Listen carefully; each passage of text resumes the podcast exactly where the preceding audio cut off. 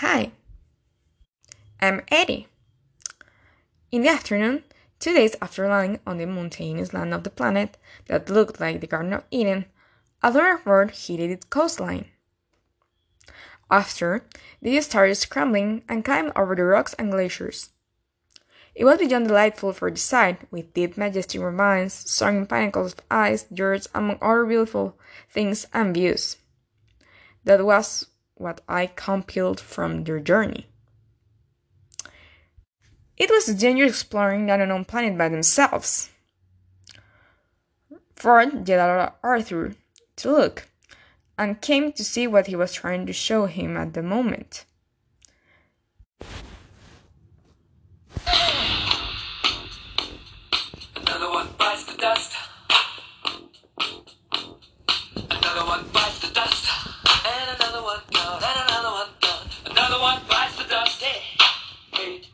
Gonna get. Another one bites the dust. At first, he didn't saw anything strange. He said, Yes, it's a glacier. I have already seen it. And Arthur kept trying to show him until he noticed what it really was. Arthur was in shock and a little bit scared.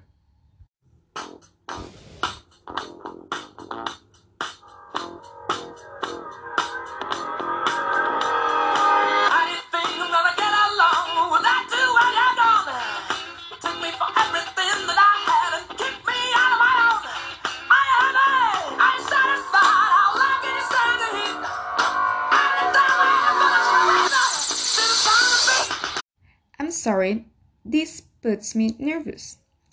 When Arthur wanted to talk and distinguish what was inside the eyes, he couldn't. He lost control of his mouth, legs, hands, and most importantly, the brain.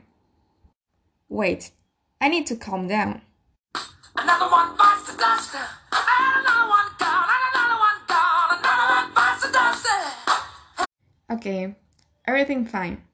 What was causing all this neural upset was a network of shadows in the eyes that actually had the form of the letters from the Magrathean alphabet, and found the face of the person who designed the coastline in which they were standing on.